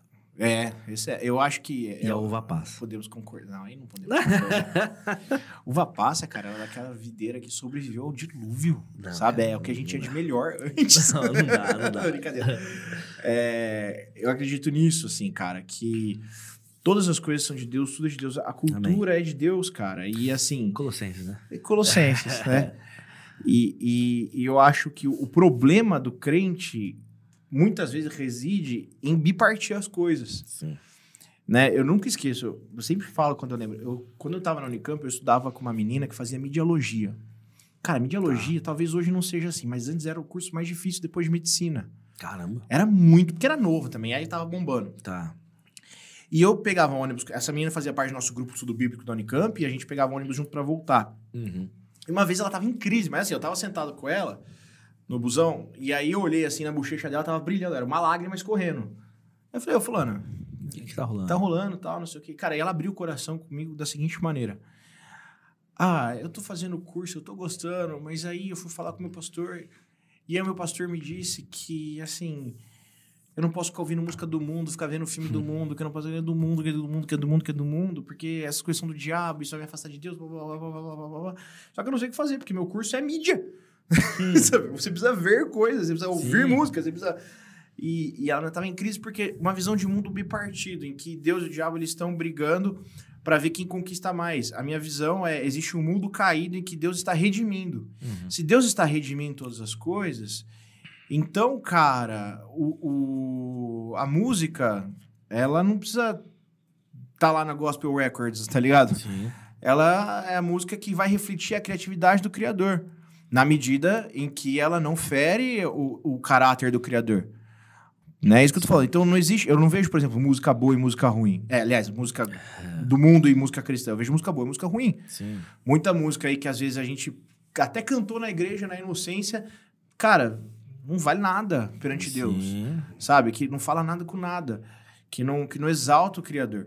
E muita música que é feita por boca de. De feito por. Né, por, Pagão. por pagão, pagãos. Pagão. É, sem o pagão saber, ele tá exaltando a glória do Criador, Uhum. mostrando pra gente a beleza na sua arte. Sim. Com Pô, certeza. velho, que coisa linda. Então, eu, eu acho que a arte, ela é, o- é o, é o ponto mais, assim, fácil da gente conseguir discernir essas coisas. Sim. Sabe, um quadro. Um quadro precisa ser cristão? É. Não, não, Não, é, é o Hookmaker, né? A arte não precisa de justificativa. precisa. Mas assim, é, eu, eu entendi a pergunta dela, porque realmente, aquilo que você falou no começo, criou um mercado, né? Ah, o reino. Mercadão. Mas, Aline, aí vamos ver se você concorda comigo, Lu. Então, talvez eu esteja viajando, Aline, você me corrija. Não, mas aí vê se você concorda comigo. É, essa separação, eu já fiz muito, né? E, e- tipo, não que a gente não tenha que discernir e ter filtros, né? Óbvio. A gente tem que ter filtro. E o filtro, o filtro nosso tem que ser um filtro cristão. Claro. A gente avaliar, não, isso está de acordo com a palavra, não está de acordo com a palavra, isso fere. Vou ouvir, é. a, a imagem do criador, não fere, enfim. Hum. Mas assim, é, toda essa galera que tá na igreja, Hum. você assistiu The Chosen? Cara, ainda não, diz que é muito é bom, muito né? bom. Eu já assisti as duas temporadas. E assim, cara, em determinado momento, ele, ele, ele com Jesus, com os discípulos, fala, ele fala isso, e aquilo me pegou de jeito. Entendeu? Tipo assim, eu relembrei aquilo que eu já tinha lido várias vezes, Uhum, uhum. mas só agora que eu falei, caramba, entendeu? Só depois que eu assisti, né? Ah, Porque, tipo assim, a gente pensa que tá fazendo certo e às vezes precisa tomar um outro chacoalhão pra fazer Sim, certo sim, de fato. sim. E ele fala assim: peraí, presta atenção. Vocês têm que pregar. Vocês não têm que fazer separação. O Uhum. joio e o trigo, eu que separo. O joio e o trigo, com certeza. Entendeu? O joio e o trigo é ele que separa. Então, assim, quando ela fala de mundo gospel, é que tem gente que usa o mundo gospel pra, pra ganhar grana. Uhum. Enfim. Mas esses caras que se dizem cristãos e, e não são, não cabe a nós fazer essa separação de reino de Deus e mundo gospel. Isso aí, meu, é lá depois com Jesus que ele vai separar o joio do trigo. Vai ser legal Acabou. pra caramba. Entendeu? E eu não sei se você. Se é nesse sentido, concordo, plen- concordo plenamente. Eu- Óbvio, a gente tem que ter o filtro. É. Mas a, a gente ficar brigando por isso. Não, e outra, eu não sou Espírito Santo, né, cara? Exatamente. Se o, se o fulaninho ali, por exemplo, tá ali, eu questiono. Eu questiono as suas atitudes, as suas coisas. A- a me- se esse cara não declara. Se ele, se ele se declara cristão e tá em comunhão com a igreja dele, cara, eu posso discordar de tudo, mas a última coisa que eu posso é decidir se esse cara é ou não é. Isso, isso, isso não cabe a mim. Exatamente. Cabe a mim o bom senso, cabe a mim a sabedoria, cabe a mim saber o tipo de conteúdo que eu vou consumir, o tipo de música que eu vou ouvir, o tipo de coisa que eu vou fazer, o tipo de quem é que eu vou chamar pra vir pregar na minha igreja. Exatamente. Tudo bem, mas eu sair separando o joio do Não trigo. dá. Isso aí é coisa dos É, anjos lá no é. último dia. É muito doido isso, cara. E, e, e, e é muito legal porque eles constroem a história de uma forma que você fala: caramba, velho. Entendeu? É muito bom, assiste. Não, eu só tô cheio de recomendações boas dela. Eu é muito bom mesmo. Vergonha na cara. Só tem duas temporadas até agora. Vamos ver. Que parte da história que tá? A segunda temporada acaba quando ele vai começar o Sermão do Monte.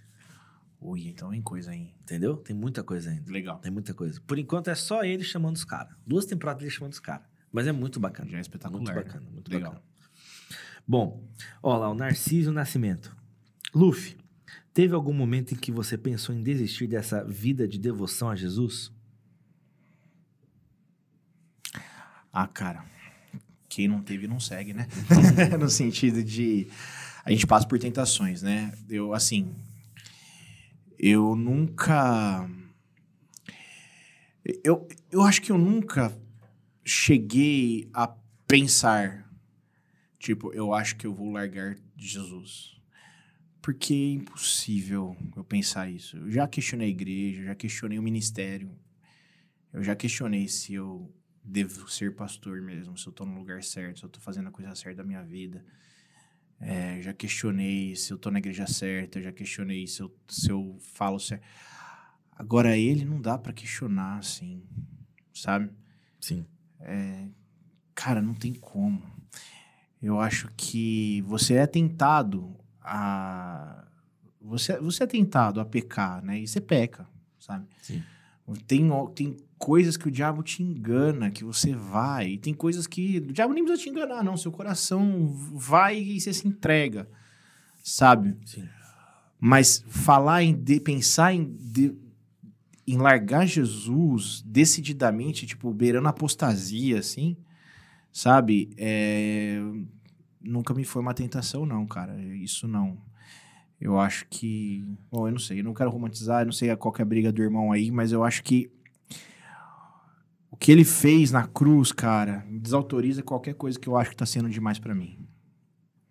Sabe, ele me chamou pra segui-lo até a cruz. Ele- a- o chamado dele sempre foi muito claro. Ele falou: Olha, se você quiser vir após mim, negue-se a si mesmo, tome sua cruz e siga-me. Você pega uma cruz nas costas pra fazer o quê? Pra ir pra Disney? Não, cara, você Não pega é. uma cruz nas costas pra morrer. Sabe? Então, o chamado dele é esse. Então, a dificuldade é, é- é o peso da cruz no, no seu lombo, assim, sabe? E aí que a gente tem que olhar pro mestre. O mestre, o, o discípulo não é maior que o seu senhor. Então, assim, eu já questionei quase tudo com relação à vida cristã. Se eu tô, é de novo, se eu tô certo, se eu quero ser pastor, essas coisas todas, mas Jesus, o não. meu mestre, ah, não, cara. Não, não dá pra questionar Não, o não, mestre. não, ele não. Largar Jesus, tipo, eu vou fazer outra coisa na minha vida. É, não, eu não consigo, cara. Sei lá, é muito, Não, não dá. não dá, velho. É muito. Tipo assim, uma, uma, uma, uma questão sincera mesmo, assim. Tipo, já pensou o que seria de você se você não fosse crente? Já. Eu já vi todos os cenários ruins, piores da minha vida, assim. Já fez esse exercício de imaginação, assim, mas ali. hum, não. Entendi. Não tem. Aproveitando que você falou da cruz, de, de sofrer e tudo mais, a gente ouve muito, né? E a gente, na conferência de 2019, a gente tava lá com o irmão Merdi, não sei se você já viu ele. Já, eu já li sobre, ainda não Isso. tive o privilégio de estar com ele. Perfeito. Eu vi toda a história dele, é. Perfeito. Então, assim, a gente estava com um árabe, né? E a gente sabe como é a perseguição nesses países muçulmanos, Rapaz. né? É pegado. A gente tá... Eu tô com um brother meu, que era das cidade dos meninos, e tá fazendo missão na Indonésia. Ele, a esposa e o filho. Rapaz. De dois, dois, dois anos, três anos. Ali é tenso. Entendeu? E Indonésia é o maior país muçulmano hoje no mundo. Sim, sim. É? Eles É são pegado lá. Poucas ideias com cristão E- lá. Por- É engraçado isso, né? Que o, o, sei lá, capitão, general da polícia, o que comanda toda a polícia da Indonésia, o cara que o primeiro-ministro colocou é cristão. Uau. É. Ele é cristão. Uau. Saiu essa notícia no Guia Me. Conhece o Guia Me? Conheço, conheço. Saiu essa notícia lá. Que legal. Aí eu perguntei, cara, e aí, como é que tá? Ele falou assim, bicho, a gente não sabe o que, que vai rolar, mas ele tá lá, Tá lá. entendeu? Glória a Deus, Mas, Deus. Deus sustente o brother. Então, assim, mano, rola essa perseguição, muito, né? Perseguição, assim, de física e tal. O, o Merd conta até uma, não sei se você sabe, lá no Egito e, e na parte norte da África, os cristãos, eles tatuam o N, N. o N árabe, né? Que é Num. Tá. Porque o, no- no- nos países do Oriente, não é cristãos, são os nazarenos. Tá. Então, eles picham nas casas, ou, Hum. ah, pra não falar picha, eles pintam nas casas o N, ele- eles tatuam nos braços o N, Hum. porque assim, você quer me perseguir? Você já sabe o que eu sou, tá aqui, ó. Caramba, velho. Entendeu? Pode vir. Caraca. Entendeu? é. Pode vir que eu vou baixar a cabeça. É a cruz. É a cruz. É a Isso, cruz. Agora a questão é assim: por que, que eu tô falando disso? A gente não sofre essa perseguição aqui, né? Mas eu queria que a gente sofre uma per- perseguição psicológica. Ah, sim. Você concorda com isso? Com certeza. Tanto. Aí eu queria partir com você para isso, talvez até pensando em, em explicar isso como uma consequência para essa geração que não quer se expor. Uhum. O mundo e todo o sistema fez a gente se preocupar muito em alcançar status e ter coisas. E ao mesmo tempo em que a gente não precisa se preocupar com ninguém e a gente não precisa ter ninguém. A gente é autossuficiente, então, portanto, as instituições como família, igreja não são importantes, então a gente destrói. A gente vê isso, por exemplo, aquele quebra-quebra que aconteceu no Chile. Não sei se você viu isso. Uhum. Então, assim, agora, não sei se você viu esse final de semana, que um cara entrou em Curitiba. eu vi, eu vi. Então, assim, cara, é, al- alguma hora você acha que isso vai estourar aqui, mas essa perseguição, você como professor, você já sofreu isso entre os seus pares ali? Cara, eu sou muito mimado por Deus, eu acho. assim. Meus colegas são muito legais. É até engraçado que eu dou aula com um monte de ateu. E aí o pessoal fala que quando eu falto, as trevas aparecem na escola, dá tudo errado. É, Cara, vamos lá. Perseguição igual que a gente viu acontecer aí, maluco entrando na igreja lá e, e tal. Eu acho que pode chegar, mas eu acho que talvez não seja na nossa geração. Eu também acho. O Brasil, ele ainda é muito tradicional, cara. O Uhum. Brasil... O Brasil... eu Não tô falando que eu tenho muita esperança nisso aqui, não. Mas eu acho que o Brasil, ele ainda não, não tem estruturas sociais para perseguir crente, sabe? Cristão, né? Vou falar crente. Crente talvez, mas... Eu acho que ainda... A gente tem muito espaço aqui, sabe? Sim. Muito espaço. Esse espaço pode muito bem virar de ponta cabeça, mas não por um processo rápido. Eu acho que é uma tradição católica, evangélica no Brasil de muito tempo. Então, para que haja qualquer tipo de radicalismo político, de perseguir, de quebrar a igreja e tal, pode acontecer eventos isolados, como Sim, aconteceu aí sim. e tal, e isso aí pode ser que aumente. Mas ainda assim eu vou andar na rua tranquilo, eu não vou ter medo de ser crente, eu tenho medo de declarar meu imposto de renda, porque o governo vai me perseguir, que ele vai saber. Minhas... coisas. Cara, não tenho medo de nada disso e vai demorar um bom tempo isso acontecer. Eu também acho. Mas eu acho que pode acontecer. Agora, você tá falando da, da, da perseguição psicológica, né? Eu acho que o grande lance é que, como ninguém quer se comprometer com nada, quando você se mostra firme em algum princípio, a coisa bagunça pro seu lado, assim. As pessoas ficam testando você. É, Eu Sabe? lembro, eu lembro de uma vez que eu estava na faculdade e eu achei muito engraçado isso. Meu professor de sociologia, ele chegou é, numa das manifestações de 2013, 2014, Uhum. ele estava na manifestação Quando o gigante acordou. isso, para o governo com a bandeira de Cuba. É. Professor de sociologia. Quem manda a bandeira de Israel.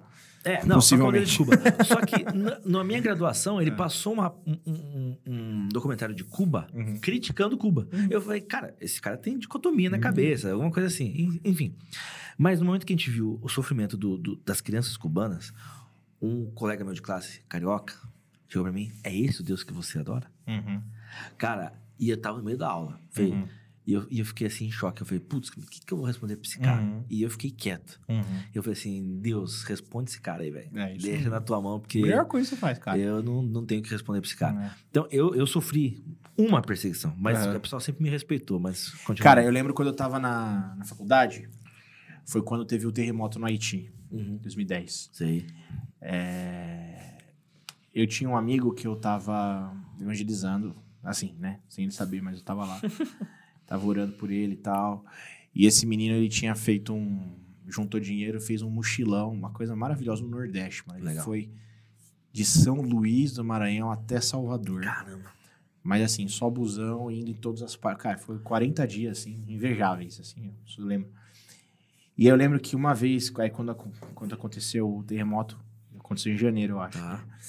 E aí ele postou no Twitter dele assim: Cara, eu tenho visto tanta coisa bonita, tanta coisa bela, tanta, tanta coisa maravilhosa. Os cenários aqui de dia, de noite, são uns negócios incríveis que eu, ateu convicto, tava questionando a minha, a minha Sim. incredulidade.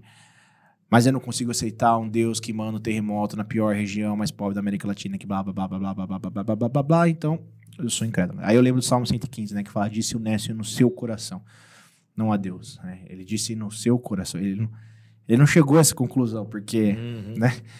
É, e e eu, eu passei por algumas na faculdade, assim, mas, sabe, cara, o grande lance é que você olhar para a pobreza de Cuba, da África, do, da onde for, e, e querer que Deus faça sentido, é, é, uma, é uma coisa. Exato. Mais difícil é quando o cara entende, é é ele entender que o problema é ele Uhum.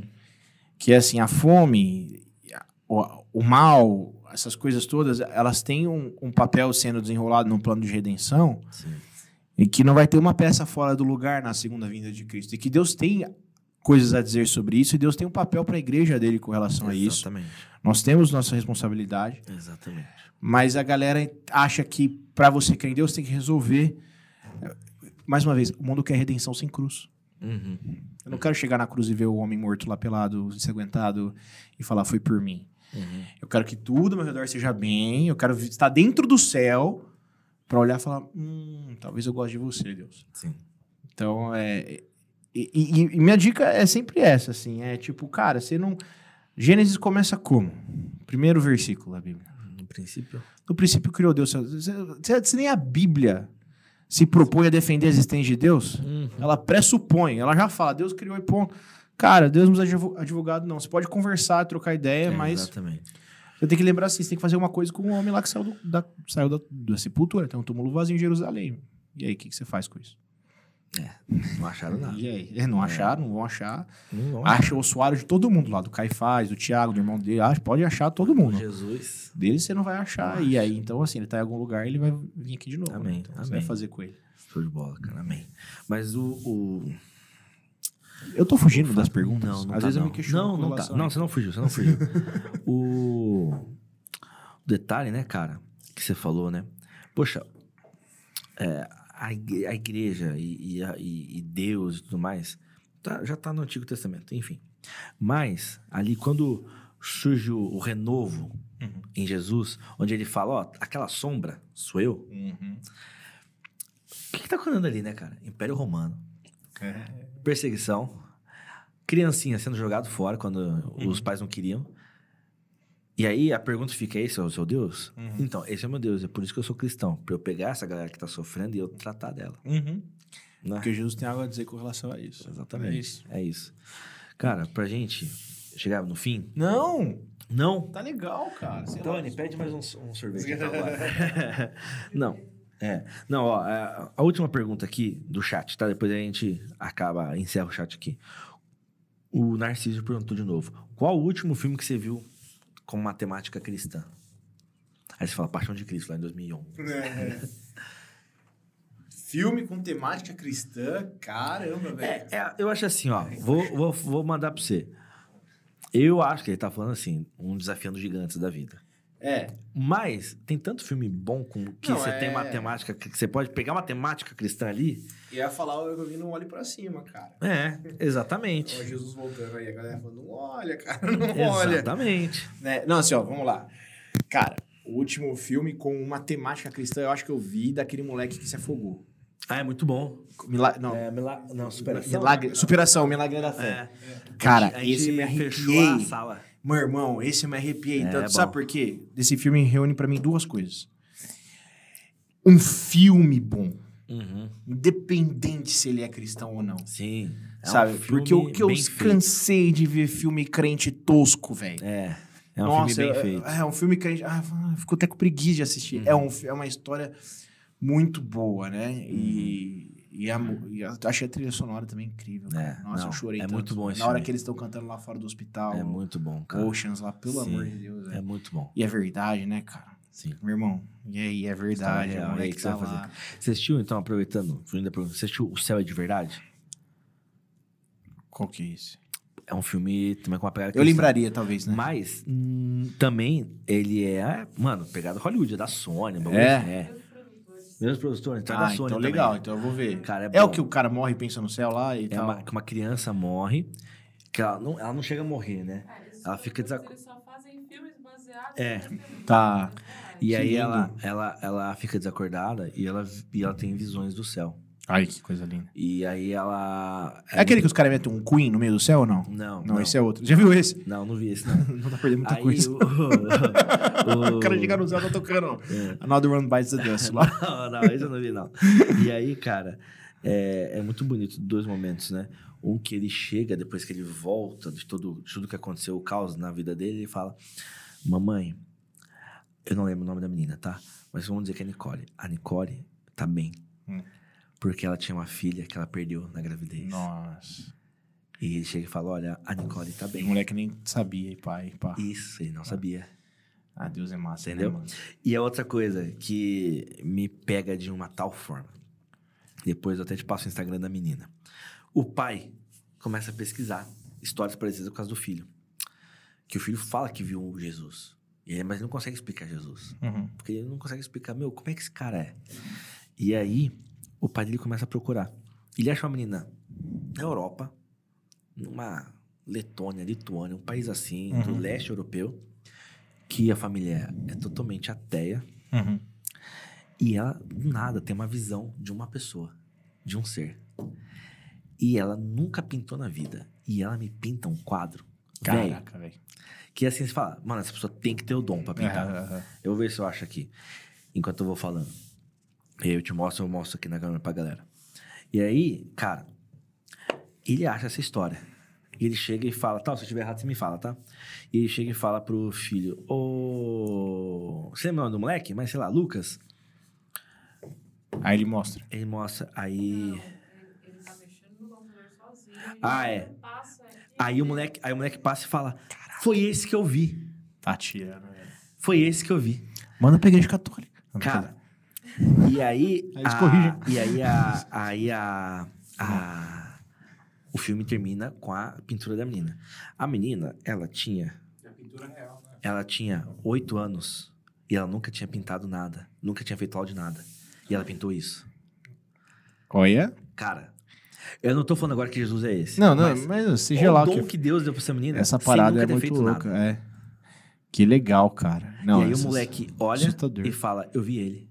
Nossa, mano. Essas coisas são lindas, É né? muito doido, cara. Sabe que a gente tem. Ó, galera, pra quem não, não viu, ó, tá aqui, ó. Não sei se a Tal tá mostrando. Eu vou pegar. na Você vai pegar na internet. gente? Mostra pra galera aí. Cara, eu e a Flávia, a gente tem um- uma amiga cujo avô era Tá. extremamente resistente ao evangelho. O cara não queria nada com Deus tal. Ó, a Flavinha disse que já viu o de Já, então a gente já viu, mano. cara, minha memória Não, escapa. não tem problema, tem problema. E aí ela, muito resistente. A Flávia vai, vai lembrar dessa história. O cara muito resistente ao evangelho, pá, não sei o quê, não queria nada com nada, xingava, não gostava, enfim. Cara, um dia o velho, é, se- não sei se foi um AVC, uma coisa que jogou ele de coma por mocota aí. Não é que... O cara acordou crente. Caramba. E ele fala Ele assim, não, eu, eu vi Jesus, eu conversei com ele, entreguei minha vida pra ele, tá tudo bem agora. O cara acordou crente, velho. Muito louco isso, né? E é muito louco. Muito louco. Morreu crente. E a gente, a gente vai pra esse lado, né, do sobrenatural e fala, putz, cara, tem que ser um sobrenatural pra, pra tal pessoa se converter, pra X Mas a que outra tal. conversão que não é sobrenatural. Mas, não, mas tem um detalhe, que é da história do nerd, que eu me pego e falo, cara, é que a gente, a gente eh, separa isso um pouco, né? O sobrenatural que não é. E a gente esquece que o respirar já é um milagre de Oh, Deus, claro. né? Beleza, coloca lá. O Nerd fala que a conversão dele foi porque o professor do mestrado dele, você sabe disso? Foi o Evangelho de Lucas, né? Que ele É, mandou. chegou e falou assim, ó, você tem que comparar isso com o Corão e Logo estudar. Lucas, o melhor. É. O mais, mais bem escrito, vamos dizer É, assim. é, o mais completo, né? É. E aí o cara vai lá e se converte porque ele leu a palavra. É, sobrenatural, é mais... O, não é o... Vocês vão entender o que eu tô querendo. Não A tem- Não tem experiência. aquela coisa mágica que você vê o Cristo. Aham. Não, ele leu o Cristo, É isso. entendeu? Então, mano, se até a palavra, cara, é o, é o caminho, né? É, claro. Deus escolheu de todas as maneiras deixar o livro pra gente. né? Exatamente. E a É. tal fala uma coisa, que se você... Se ler não fosse importante, a Bíblia não seria um livro. Não, não seria. É, é. Deus ia deixar um, Um qualquer outra coisa aí, né? É. Mas é muito bonito isso, assim. Ele tá falando sobrenatural, né? Eu acho que às vezes a gente também subestima um pouco, né? Se a gente começasse a ver os milagres onde é que eles acontecem, a gente ia ver que tem milagre pra caramba. Sim. Faz isso com os adolescentes da sua igreja. Hum. Fiz uma vez. Eu, eu juntei, era uma aula de escola bíblica, eu juntei eles lá e falei, ei, quem aqui tem uma história de um milagre pra contar? Meu, começou. Ah, minha mãe não podia me ter e eu te... Velho, milagres mesmo, assim, então, né? Eu falei, agora vamos ver o milagre na Bíblia. Aí eu peguei lá Marcos 2, o paralítico que desce Tá. do teto. A hora que ele chega lá embaixo, Jesus olha pra ele, perdoados são seus pecados. Uhum. Uhum. Cara, isso aqui é maior do que o cara sair andando, Uhum. sabe? E a gente tem que entender que se a gente crê em Cristo, isso é o milagre dos milagres. muito mais do que um paralítico sair andando. É, é um negócio assim. Não tem explicação. É, é lindo, é dado, é presente. É aquilo lá, Efésios 2, né? Sim. Cara, é dado, é dom, é presente, é tipo, aconteceu dentro de mim. Imagina que testemunho, você chegar Sim. alguém e falar, ah, mas Deus vai me faz, cara, eu tenho pra contar aqui, ó, meu coração. Esse é o milagre. É, é isso aí. Muito doido, né? E, e o que a gente aprende com ele, né? Com isso, e é uma coisa que eu ouvi recentemente num, num Reels aí. é, e a gente vê isso muito em Jesus. É, a pessoa comete os maiores pecados, né? Pega a, a samaritana, por exemplo. Uhum. E ele, ele acusa. Ele fala, não, você fez isso, isso e isso. Mas o foco de Jesus, e aí é um baita ensinamento pra gente, né? Ele não tá preocupado no que a pessoa fez. Uhum. Porque em antes dela, dela ser uma adúltera, Uhum. ela é, ela é, uma, ela é é uma criação dele. Uhum. Então, ele não tá conversando com uma adúltera. Ele tá conversando com a criação dele, que resolveu se adulterar. Uhum. Entende essa diferença? Sim, sim. E quando a gente vai com esse propósito, eu não tô indo conversar com um ladrão, com uma Uhum. prostituta. Eu tô indo conversar Com a imagem Com meu irmão. de Deus. com o meu irmão que resolveu roubar, que resolveu se prostituir. Uhum. E eu preciso, eu preciso ser o agente transformador. Deus tem que me. Então, mas quando se, se a gente vai, eu vou falar com a prostituta, como é que a gente vai amar essa pessoa? A gente já tá rotulando ela. É. Do jeito que você ama qualquer Óbvio que ela pessoa. tá errada, mas a gente não pode é, chegar com a mensagem com, com esse rótulo. Cara, e, e você falou desse texto, eu acho que um, a, coisa que mais me pega nesse texto era de que fala assim, que Jesus fala que era necessário, o João fala, era necessário passar por Samaria, Exatamente. porque não era necessário passar por Samaria. Uhum. Eles nunca passavam por Samaria. Uhum. Todo judeu que queria ir pro norte, eles davam a volta por fora, porque eles não precisavam. E Jesus fala, eu preciso passar lá. Uhum. Eu preciso ir lá meio-dia porque tem uma mulher que não quer ser vista por ninguém com tanta vergonha que ela tem. E eu preciso mostrar pra ela quem eu sou. E é ela que vai me espalhar tudo pra cidade. pra E é mim. ela que vai ser a mulher que vai ver quem é o Cristo. Né? Quem é o Cristo, cara. É muito doido isso. Muito louco isso, velho. E aí é isso. Aí quando eu entendo isso, era necessário passar por Samaria. Então, às vezes era necessário eu ir pelo presídio, né? Era necessário eu eu sair aqui do meio da muvuca da- e, e conversar com o maluco que tá ali meio de canto na minha programação aqui da igreja, sabe? Porque é, é o que Jesus vê, né? Onde ninguém quer ir, onde, tipo, a mulher procurou o único lugar que ela não ia ser vista. Um poço no deserto, meio-dia. Meio-dia. Ninguém vai. Pelo amor de Deus, velho. E Jesus falou: não, eu preciso passar lá. E aí? É muito doido Muito isso, louco, cara. né? Muito doido. Show de bola. Cara, vamos, vamos pro Pra encerramento. mais? Não, pro encerramento. Você quer... Fala, o que, que você quer então? Não quero falar nada, que eu gosto de conversar com você, pô. Tá da Ah, hora. Muito obrigado. Tá divertido. obrigado. Olha, é, não, é que, é que, é que, olha, com você, você deu sorte. Porque a Tony, quando é 9 10 já começa, ó, ó, Mas ó. é você não olhou pra mim, né? Ah! Ô, Tawane, desculpa aí, velho. Não, é, é. tá certo. Não, não, brincadeiras à parte. Só pra gente concluir, cara. É, deixa uma mensagem final pra galera aí, tá bom? Um- Tá bom. Uma fala aí final. Cara, é. É o seguinte. Uma lição que eu aprendi muito preciosa e que eu vou levar pra onde eu for é sobre vida eterna.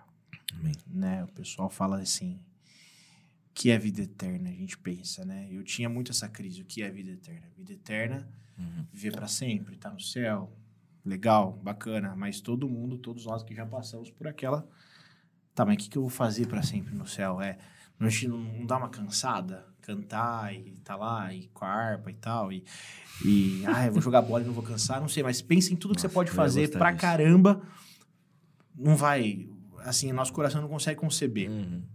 E aí eu descobri que a vida eterna, esse termo, a gente assume o que é uma coisa, mas que na verdade não é. A gente assume que é uma vida com tempo indeterminado. Mas a única definição que existe de vida eterna é Jesus quem disse em João 17:3, quando ele estava orando pelos seus discípulos, e ele fala assim: "A vida eterna é esta, que te conheçam por único Deus e a Jesus Cristo, a quem você, a quem enviaste. Amém. O que Jesus está dizendo é que a vida eterna é conhecer a Deus. Isso significa que o que Deus nos salvou não foi de um tempo ilimitado em sofrimento. Deus nos salvou, ou de uma não existência, não sei, mas Deus nos salvou da ignorância dele. A coisa, sabe, Deus nos chama a conhecê-lo intimamente. E conhecer a Deus é uma coisa que cada vez que a gente dá um passo para frente, não, nosso coração não, não quebranta, não, a gente não fica. Quando você ouve aquela mensagem, quando você lê na sua Bíblia, quando você ouve uma música, quando alguém fala alguma coisa e que te aproxima de Deus, seu coração derrete. Igual os discípulos no caminho de Emmaus falavam: Nossa, por acaso não ardia o nosso coração quando pelo caminho eles compartilhavam as Escrituras, ele nos expunha as Escrituras? É porque a gente foi feito para isso e Deus nos salva da ignorância dele. Então, Amém. minha mensagem final aí para deixar para todo mundo, primeiro agradecendo você, a Tal, o Rafa, todo mundo aí do, da Base J, da, da IAP, todo mundo, carinho muito grande. Sempre fui muito bem tratado aqui, sempre me senti bom. muito bem acolhido, todo mundo. Fui batizado por seu pai, não sei se sabia disso. Não? Não, na primeira vez que eu vim aqui na igreja, que eu saí com as pessoas, depois a gente foi na pizzaria e ele derrubou uma coca inteira em cima de mim. O pastor Edmilson me batizou de Coca-Cola. Mas assim, a mensagem é: É que sabe de um pouco de açúcar. aprofundem-se no conhecimento de Deus. Amém. Porque é isso que não vai cansar. Vai chegar no céu e você vai conhecer cada vez mais isso, vai te dar alegria eterna. Não é Amém. ouro, não é prata. Imagina, o asfalto não é o que, o que, que sobra do petróleo, Sim. a pior coisa. O asfalto do céu é ouro. Ouro.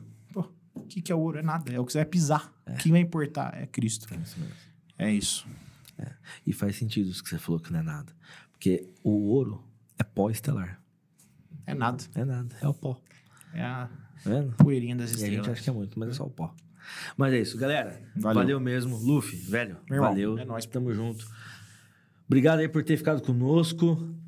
Ótima semana pra vocês. E lembrem-se sempre que a nossa base É Jesus. é isso Ah, aí. Moleque! Falou, galera.